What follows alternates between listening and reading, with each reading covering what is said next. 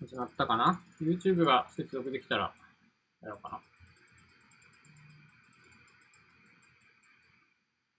はい。こんばんは。今週もやってまいりました。えー、木曜恒例走り語り。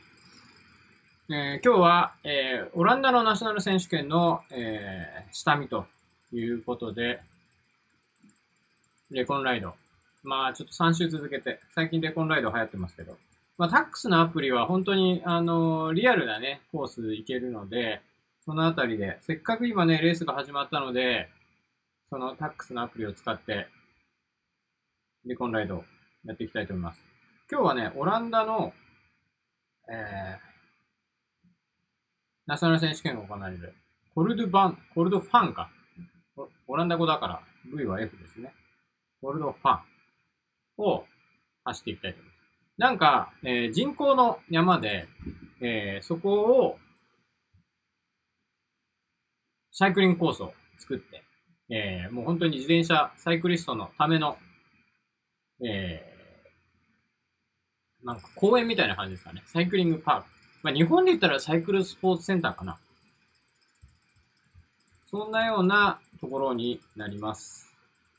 さあ、で、えー、タックスのね、アプリを実際やっていきたいと思うんですけれども、ちょっと待ってくださいね。Facebook で、えー、シェアしたいので、まあ、画面を出しますか。こん、こんばんは。よろしくお願いします。ちょっと待ってくださいね。Facebook で今シェアするんで、どこに出てるんだ？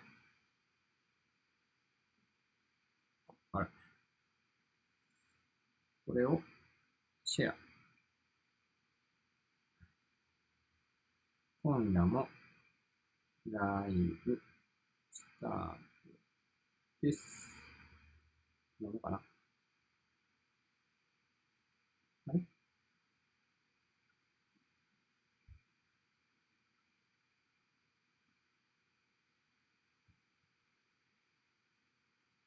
よし、できた。はい。清原さんこんばんは。金吾さんこんばんは。玉川さんこんばんは。加藤さんこんばんは。いや、ワークアウトしながら聞いてくださるということで。なんかコメント欄が、コメント欄が、よし。ちょっと調整します。これでいけるかなはい。これでいこう。はい。じゃあ、実際のコースを選ぶところやっていきます。えー、っと、インスタライブ今日ね、一緒にやってみた。インスタライブをやってみたけども、インスタで見てる方、あのー、ぜひ Facebook とか YouTube とか、ペリスコープで見ていただけると走ってる画面も見えます。で、えー、今日はなんだっけ？この、ジョージ・ベネットと一緒にトレーニングっていうのもあるんですけど、これはね、後で、時間が余ったらやります。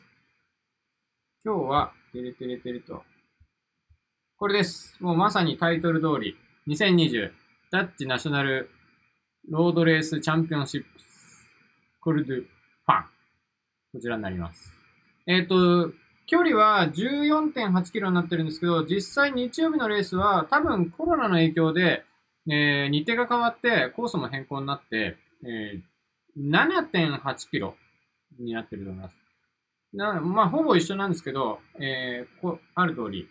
平らで山が2つあるんですね。この山がコルドファンということですね。コルドファン。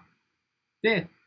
そこを起点にして、えー、7.8キロなんで、ほぼ同じだと思ってください。データが長いだけです。はい。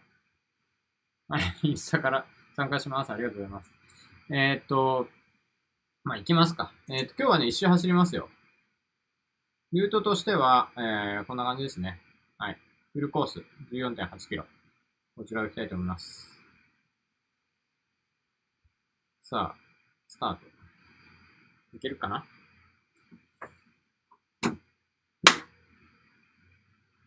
はい。まずウォーミングアップということで。なんかライブで走ってる人がいる。こうやってね、ライブで走ってると、ここにライブ1って1ライブって出てるのは、実際同じコースを走ってる人がいるっていう印ですね。スタート。さあ行きたいと思います。まあ平坦ですからね。まあでも本当にこのコルドバンっていうところ、あの、もしくは別名、バンベルグとも言うんですね。バンベルグ、うん、まあいわゆる、あのー、なんだ、ホッペンベルクとか、なんとかベルクみたいな。あれと一緒ですよね。で、本当に人工で作った山で、サイクリングコースが引かれていて、石畳なんかもね、引いてあって。で、今はマウンテンバイクのコースとかもその山に別なルートで作ってるみたいで、本当にサイクリングパークという感じの、えー、場所になっています。で、ただね、このね、なんでそんな場所なのかっていうと、いろいろ歴史はありまして、紐解いていくとですね、このバンっていうのが 廃棄処理場だったらしいんですよ。廃棄処理場の名前らしいです。かなり大昔はすごい、あの、廃棄物処理場として名高い場所だったみたいですね。で、その、えー、廃棄物処理場を埋め立てて、えー、今日はスーパーから スーパーから。はい、ありがとうございます。廃棄処理場を埋め立てて作った山なんですね。公園なんですね。つまり、ゴミの山っていう、ってしまうとゴミの山ですね。で、まあね、でも、ただゴミの山なんですけど、すごい綺麗に整備をされて、そのサイクリストのための、まあ公園みたいになってると。まあ日本で言ったら夢の島ですよね。ただ、えー、コルドバーンは島じゃないので、夢の山っていう感じです。でもまあサイクリストにとっては、夢のような、ね、えー、パークなので、公園なので、まあそういう意味でも夢の山みたいな。まあこの辺りは本当オランダ独特って感じですね。真っ平らで何にもないですね。風が吹いたら本当に辛そうです。はい。ということで今日は、えー、日曜日に開催されるオランダナショナル選手権のロードレースのコース、ホルドファンに、えー、タックスアプリを使って、えー、チャレンジしています。でこのタックスのアプリは、えー、iPhone、Android、スマートフォンなど、あとは iPad などでも使えますし、PC、えー、Windows、Mac、どちらの OS にも対応しています。で、あ、熊ゴリラさんこんばんは。こんな道をゆっくり走りたい。本当ですね。ただ、あの、あまり景色が変わらないので、ちょっと先を急ぎたいんですけど。で、あと、今僕はこのタックスのトレーナーね、インタラクティブトレーナーを使ってますけれども、タックスのトレーナーでなくても、このアプリは利用できますので、で、まあ、このオランダのナショナル選手権のコースだけじゃなくて、まあ、イタリアの峠だったり、フランスのアルプスの峠だったり、あとは、まあ、ベルギーのクラシックの石畳のルートだったり、リエージュ・バストニ・リエージュのコースだったり、イル・ロンバルディアのコースだったり、本当に世界中のありとあらゆるところがこういうね、ビデオで収録されてると。で、走ることができるというアプリですね。まあ、ズイフトは本当に人と走るのが面白いアプリだと思うんですけども、このタックスは本当に世界中をね、家にいながら世界中を走りに行けるっていうアプリケーションになっています。まあ、ここまでもね、本当に、えっ、ー、と、イタリアのステルビオを登ったり、あとは、ミラノサンデモのコースとか、ストラディビアンケのコースとか、ね、走ってきましたけども。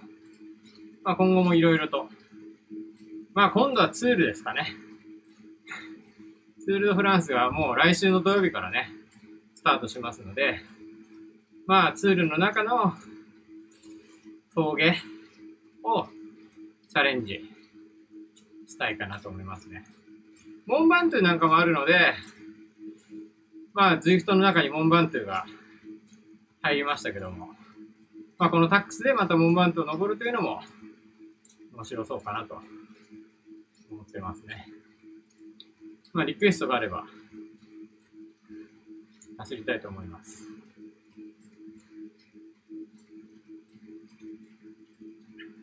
で、えー、この週末、8月23日が、えー、UCI が、まあ、コロナの影響で延期になっていた、えー、ナショナル選手権、えー、ナショナルチャンピオンシップですね、が、えー、開催するという指定した日程になっています。なので、各国、えー、今週の日曜日、ロードナショナル選手権がね、開催されます。ただ、国によっていろいろ事情が違っていて、まあ、ずれてる国も何カ国かあります。スロベニアなんていうのは、ね、ログリッチが勝ちましたけど、ロードログリッチ、TT がポガチャルで、ね、優勝しましたけど、あれはもう6月の元々の日程で、スロベニアなんかは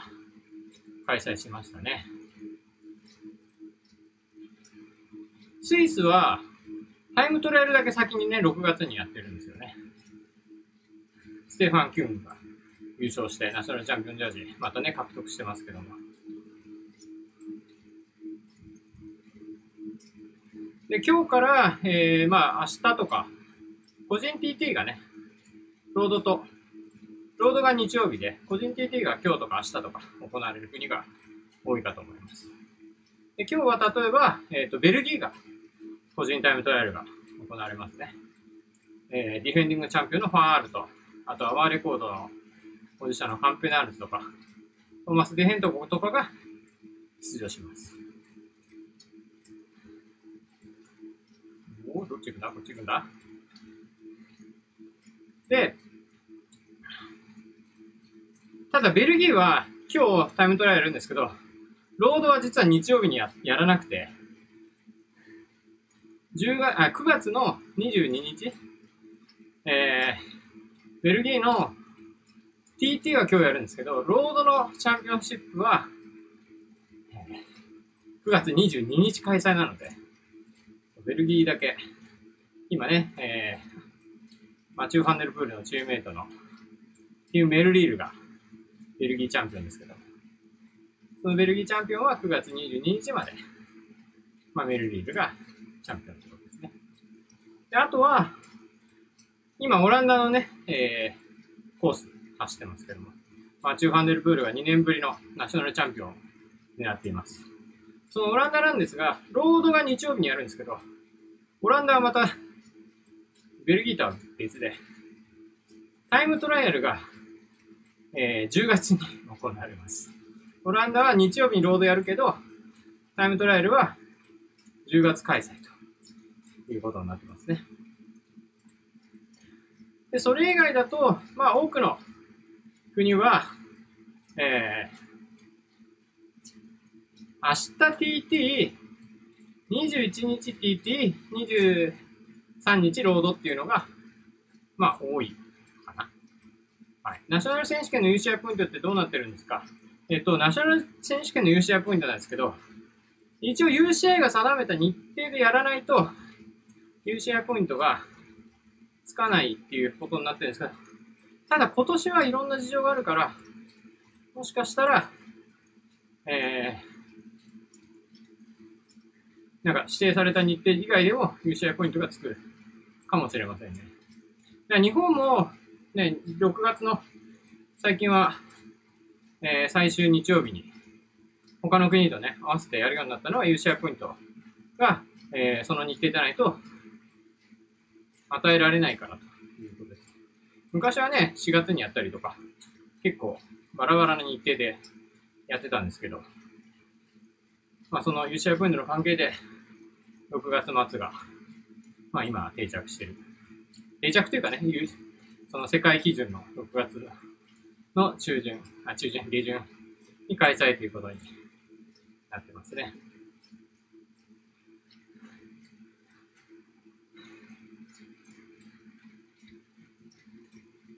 そう。で、えーそのナショナル選手権の、まあ、とにかく今年は、日程がいろいろずれてたり、もう先にやっちゃった国とかあったので、何が何でかわからないということなので、えー、ロードレス .jp という、いつもね、えーライブ視聴のための情報をまとめサイトとして更新している。そちらのまとめページに、2020ナショナルチャンピオン一覧ページを作りました。で、えーそのチャンピオンの横に日付を入れておきました。開催日。だから、これから開催される国は、えー日付があるので、その日付になるとナショナルチャンピオンシップが開催されるという、画期的な、画期的な一覧表ですね。今まで多分ナショナル選手権、ナショナルチャンピオンの一覧っていうのは多分あったと思うんですけど、日付入りっていうのは多分なかったと思うので、まあそれでちょっと時系列が分かりやすくなるかな。スイスとかね、TT だけ先にやってたんだとか、そういうことが分かるっていう。あとまあ、中継見てて、パッと見直したときに、ああ、はい、そういうことね、みたいなことが分かるってい。や、とにかく大変だった、このカレンダー、カレンダーとか一覧作るのは。もうとにかく、UCI カレンダーの中からナショナルチャンピオンシップの日程を全部引っ張り出して、メモしていくっていう作業が結構途方もなくて。で、まあ、チャンピオンの名前もね、入れてるんですけど、基本的に、あ、なんか、コメントもらった、インスタで。サチさん、インスタ、ベルギーは、何？読めないよ。ごめん、インスタライブやりながら、インスタライブのコメントが読れ読めない位置にある。すごく間が空くんですね。そう、間が空くんですね、ベルギーは。で、えっと、何話してたっけ？でまあそうにそうそう探し出すのが大変だったのと、で、カレンダーだけじゃなくて、終わってるところは、リザルトもチェックしなきゃいけなくて。で、プロコン、プロチームか。去年までプロコンチネンタルチーム。今年のプロチームぐらいにしときました。まあ、マイナーな国で、なんか、マイナーな国でも、なんか、プロチーム以上の選手が獲得してたら、載せようかなと思ったんですけど、ちょっともう、キリがなくなっちゃうんで、ちょっとそこのあたりは、エストニアとかを飛ばしちゃったかな？エストニアぐらいかな？エストニアって有名な選手いるんだけど、とりあえずチャンピオンが、あの そんなに名の知れてないコンチネンタルチームの選手だったから、ちょっと割愛しています。まあまあでも、その方が皆さんにとっては見やすいのかなと。で、ずっと表を見ていくと、一番下に、ちょっとグレーの文字で選手の名前が入ってるところがあるんですけど、えーそれが、えっ、と、アメリカとイギリスとカザフスタンと日本。まあ、主要各国っていうことで日本も一応入れたんですけど、あの、主要各国の中で多分2020年のナショナルチャンピオンシップが開催されない国。で、イギリスはもうちょっとリリース見たので、えっと、延期っていうことになってるんだけど、まあ今年やるのは実質不可能だろうっていう、えー、まあ、何？ブリティッシュサイクリングからのリリースがあって、でアメリカももう中止は確か決定してたはずなんですよ。で、日本ももう中止は決定していて、カザフスタンはさすがに探せなかった。ただ、カレンダーになかった、カザフスタンは。カザフスタンだけはちょっと、あの、裏取れてません。UCI のカレンダーになかったっていうだけです。アメリカとイギリスと日本は、まあ、裏が取れてて、今年の開催がないんで。他にも多分あるんだろうけど、多分、主要国は大体見たので、他にはないのかな。だからそういう意味では割とどこの国もしっかりナショナルチャンピオンシップを開催しているっていうところですね。結構すごいなと思った。まあこの後、えっと、この週末でその辺がまた分かってくると思うんですけど、まあ、あの、実際スケジュールにあるけど、キャンセルっていうのを知らないだけで、まだスケジュールに入ってるようなところもしかしたらあるかもしれないので、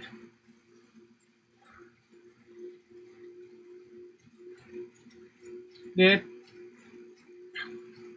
まあその4カ国ぐらいでしたかね、2020年開催しないの。開催というか予定が見つけられなかった国。あ、あとそうだ、ドイツ。ドイツがロードの日程は、えー、今週の23日で入ってるんですけど、個人タイムトライアルの日程が見つけられなくて、もしかすると、ドイツは個人タイムトライアルはやらないのかもしれないですね。そうすると、現チャンピオンがトニー・マルティンなので、えー、トニー・マルティンがそのままチャンピオンジャージ着用ってことになるんじゃないですかね。基本的に多分ナショナル選手権は、基本的なルールとしては次のナショナル選手権までなので、今年開催されなければ来年までジャージは持ち越しのはずです。なのでちょっとうっすらと、まあ、2020年のチャンピオンじゃないのでうっすらと名前を入れたって感じですかね。日本は NTT のイリベと、えー、ロードがイリベで、TT はブリッツェンの増田ですね。はい。暑くなってきた。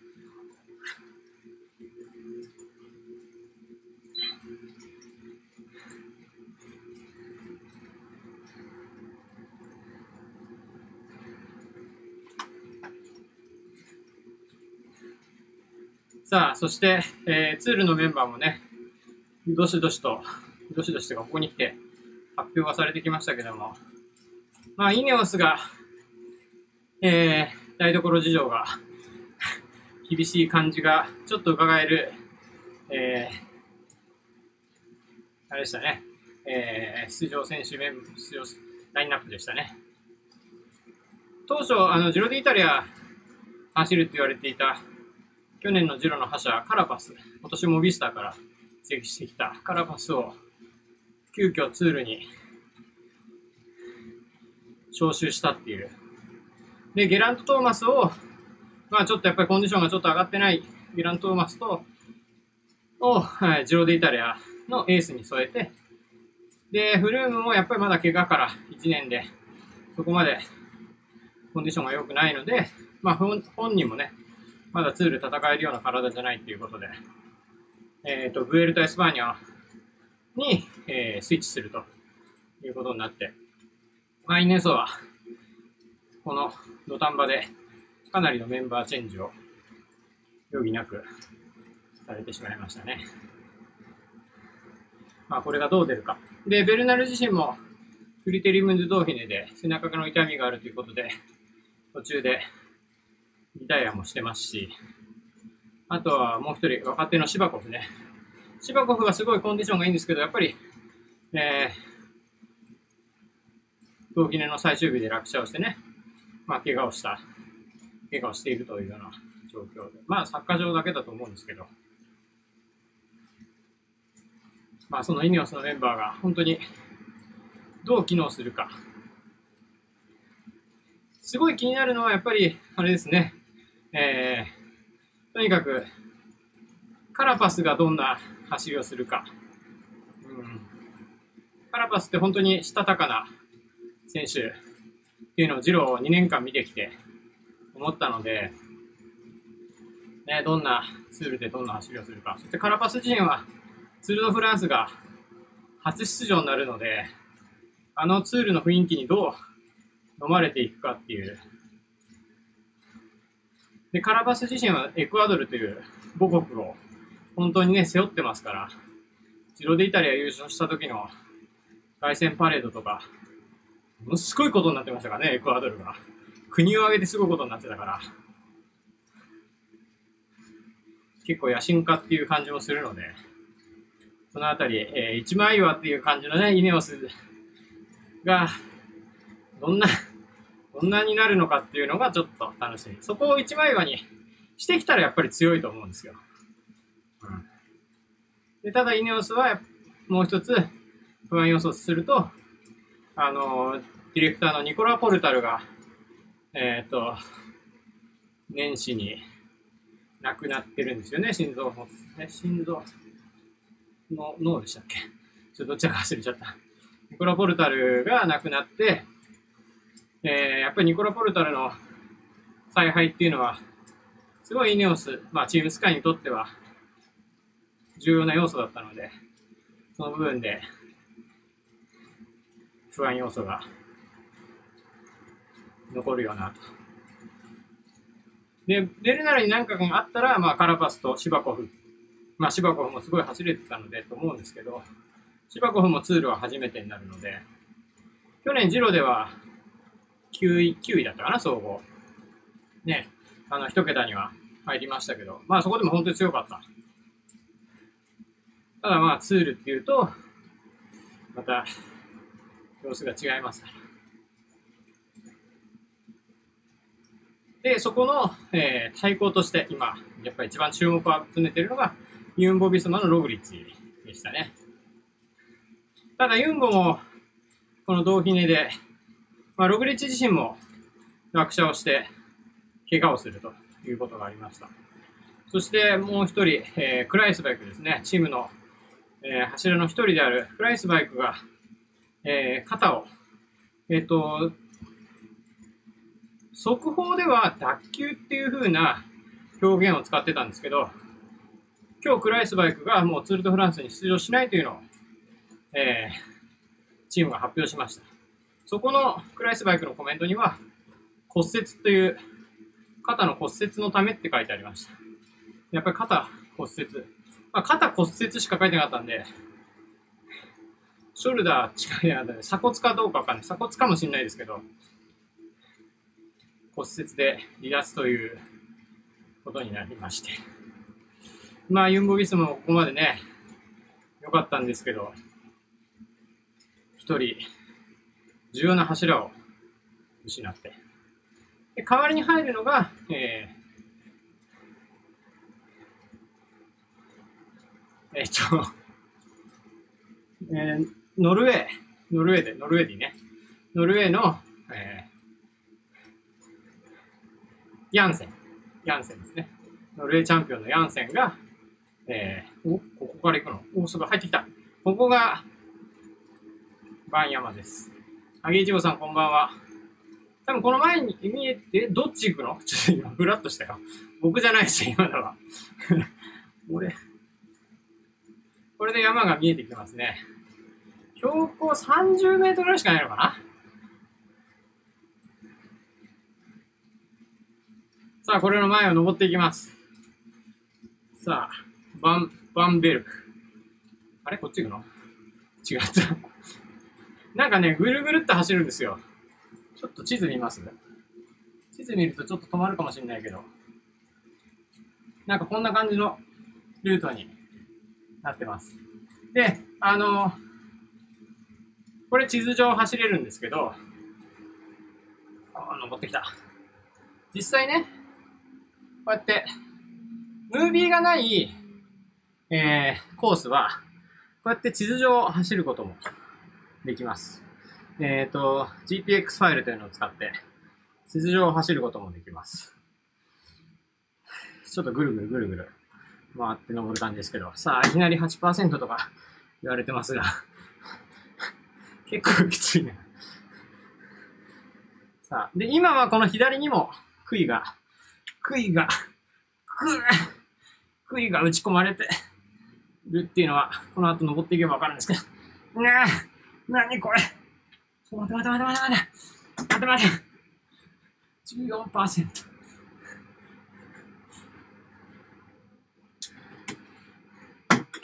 よいしょ。よいしょ。大丈夫かいな。結構、結構えぐい坂ですね。結構エグい坂です。さあ、今これ、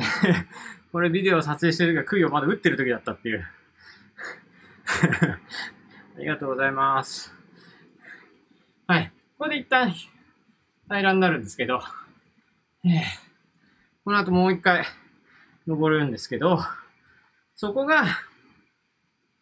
えー石畳になってます。でね、割と道幅が狭い印象ですよね。でも割とここは前の方で登っていかないといけない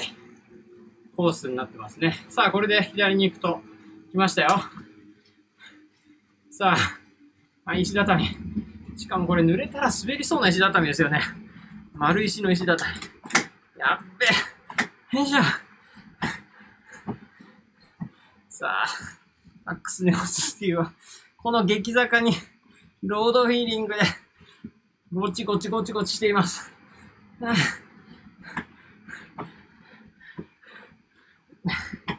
よいしょ。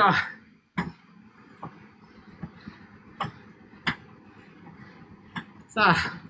すげえこれ。石畳ハードバージョンだこれ。ゴリゴリがすごい。で、これが山頂。で、多分オランダ選手権はここがフィニッシュになるみたいですね。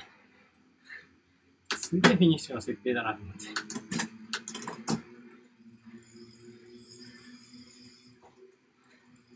で、なんかね、ここはね、い普段も一方通行みたいですね。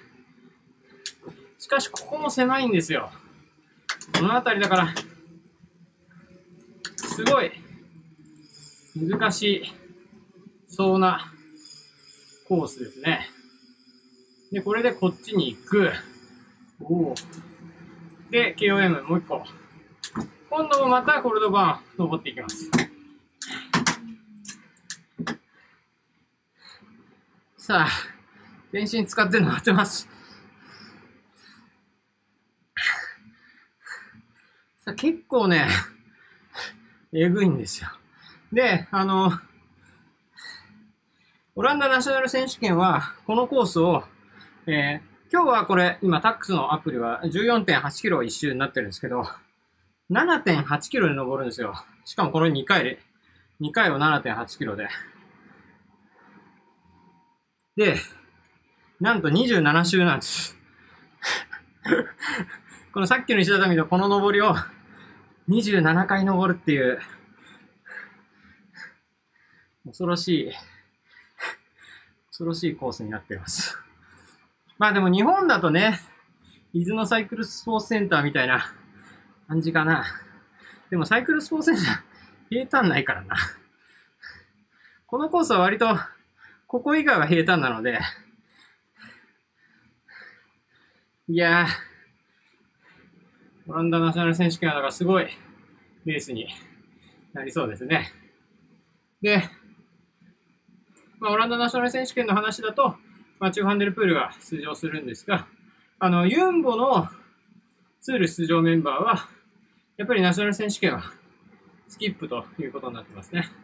あとトレックのモレマだったり、やっぱりツール出るメンバーは、今フランスにいるのに、わざわざ一回オランダに行くっていう、まあそれもまあコロナのリスクがあるので、まあ、えー、そこはスキップしている選手もいます。で、週明けると、えーヨーロッパチャンピオンシップ、ヨーロッパの大陸選手権ですね。日本で言ったらアジア選手権に出るみたいな感じのヨーロッパ選手権が26日の水曜日にフランスで行われるんですけど、マチュー・ファンデルプールは、えーヨーロッパ選手権も出ます。で、割と、あの、その前日に行われるブルターニュクラシックとコースが、えー同じっていうか、ブルターニュクラシックは最後の周回コースで一周回るだけなんですけど、ヨーロッパ選手権はその最後の周回をぐるぐるぐるぐる回るっていうコースになっていて、割とスプリンター向けのレースですね。ただマチューにもチャンスがあるような感じかな。上りもあって、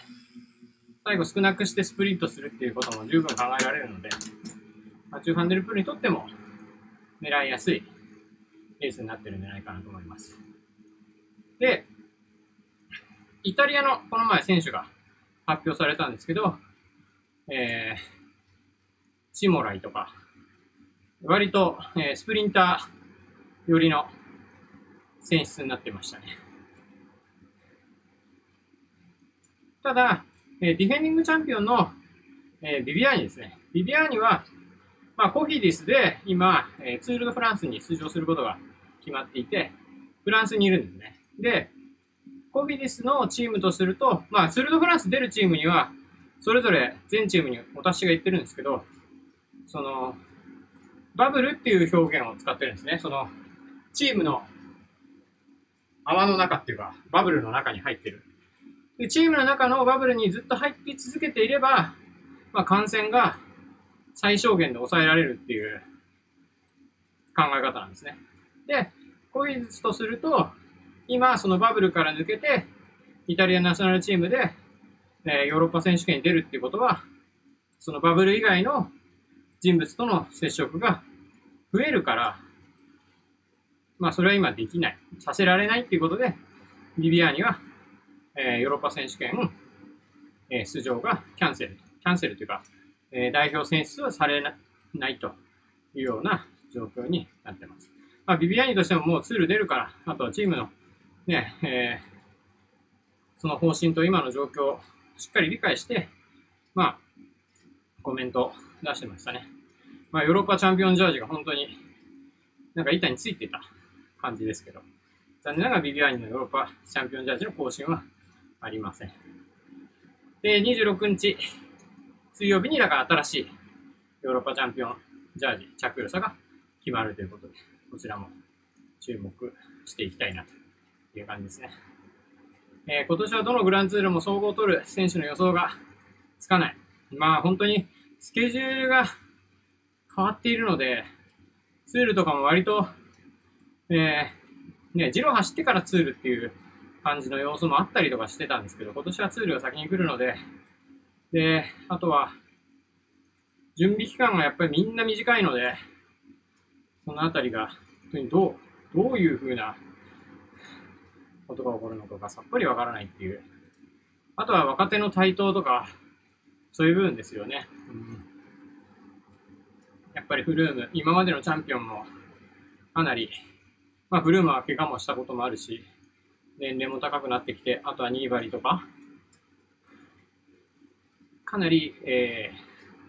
ー、激戦になる、どのグランツールも激戦になってくるんじゃないかなっていう感じですよね。でもそういう意味では、見る方は楽しい、楽しいんだなという感じですね。で、あの、もうここまでずっとやってきましたけども、えー、この後もね、なんていう名前にしようかなっていうのはずっと悩んでるんですけど、ディスコードのね、えー、ライブ観戦しながら独自実況解説をつけていく回もうできるところまで、私が倒れるまでやっていこうかなと思ってますので、ぜひご参加お待ちしています。で、あの、注意事項としては、ツールに関しては、もう J スポーツオンデマンドのタイムラグの方をメインでえー、やっていきたいと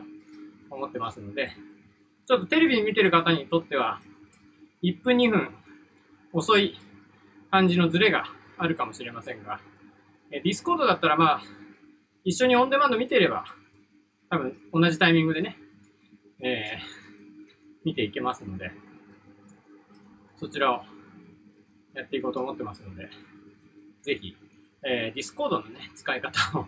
ぜひ覚えてもらって、その、ライブ中継を見ながら、ディスコード接続して、まあコメント欄も結構ね、いろんな方がコメントくださって、みんなであの、レース中継を作っていくっていうような感じの、新しいスタイルに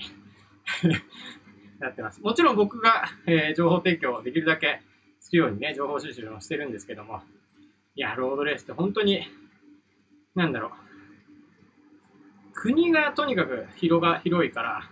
イタリア系、スペイン系、オランダ系、ベルギー系、フランス系、イギリス系とか メディアも様々だから、やっぱりあの、推しの、あ、っちゃった。推しのね、選手がいると、そこの情報が強くなるので、ま僕は割と推しなめてやるんですけど、ちょっと深いところまで行ってなかったりするところを見てる方がね、結構教えてくれて、まあだからそういう意味では、あのみんなで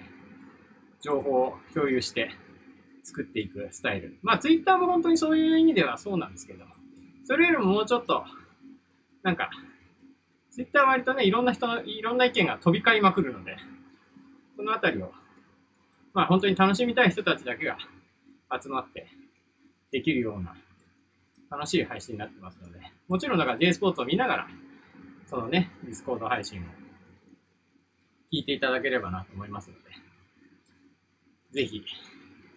えっ、ー、と、今週末の日曜日も、えー、フランス選手権、あとスペイン選手権は多分日本でも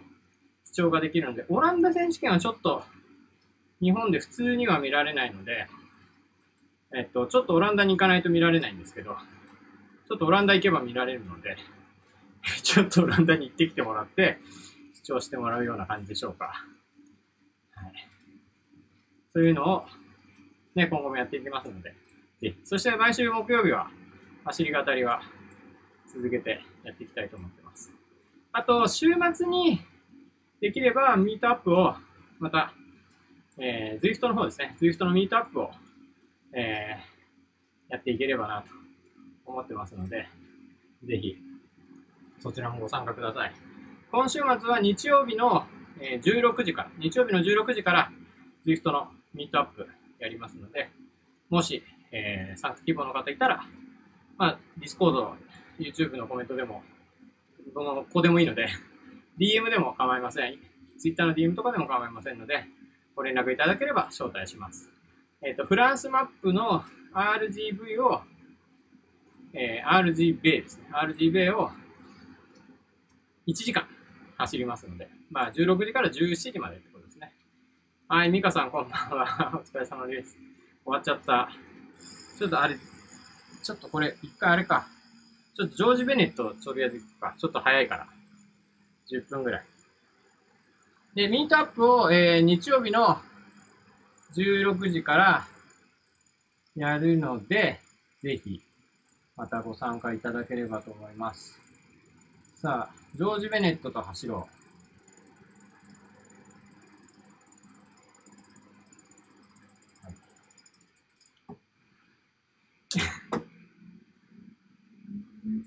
これね、タックスのこのアプリ面白いのは、これなんです。悪立ってる。ほら、ジョージ・ベネットと一緒に走れる。待って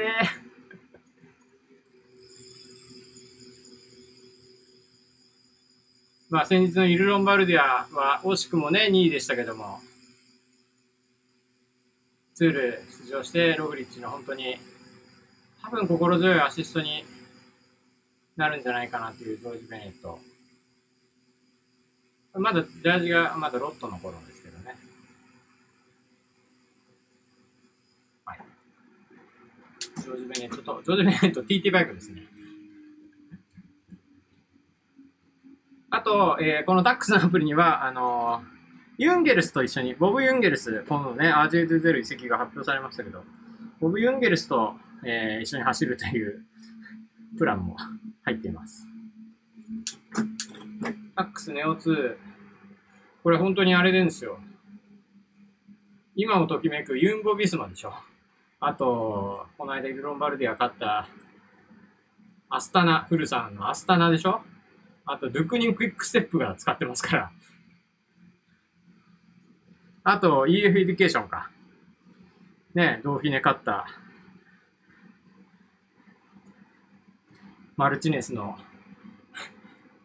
EF エデュケーション。EF エデュケーションって言わないね。EF、チーム EF プロ、EF プロチームか。EF の4チームが使ってますので、もうね、タックス、タックスユーザーチームが優勝するとちょっと、嬉しい限りって 感じですね。はい。ということで、ぜひ、ジョージ・ベネットファンの方は、タックスアプリ使ってみてください。はい。ということで、えー、この山はさすがに登れないな。この山はさすがに登れないな。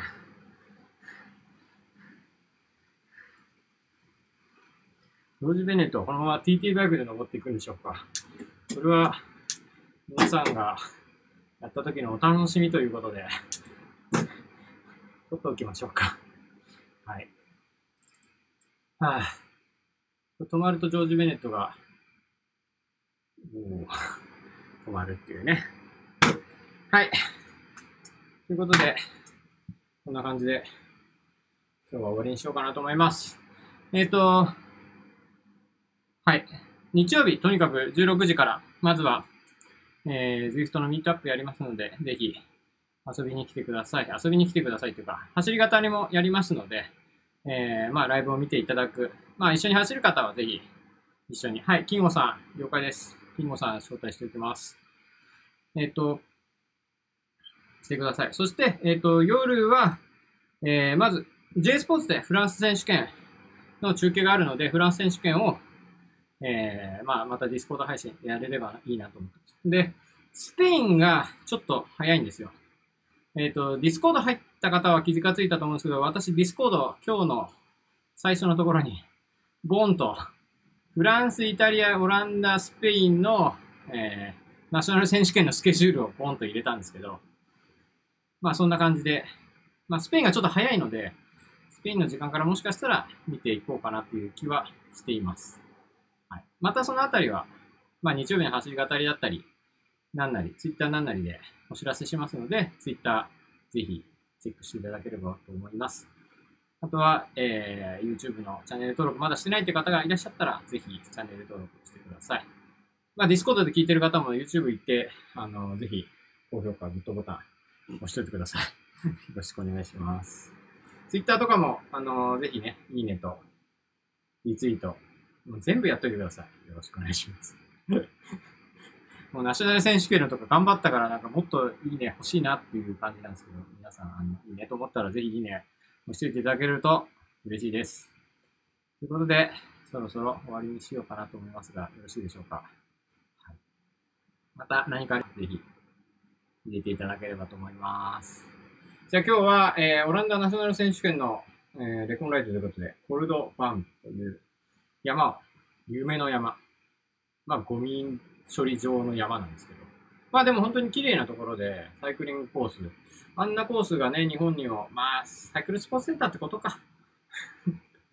日本にはサイクルスポーツセンターがある。みたいな、そんな感じでしょうか。はい。ということで、今日はこの辺でお別れしたいと思います。えー、ご視聴ありがとうございました。それではまた、日曜日、走り語りでお会いしましょう。それではさようなら。チャオチャオ。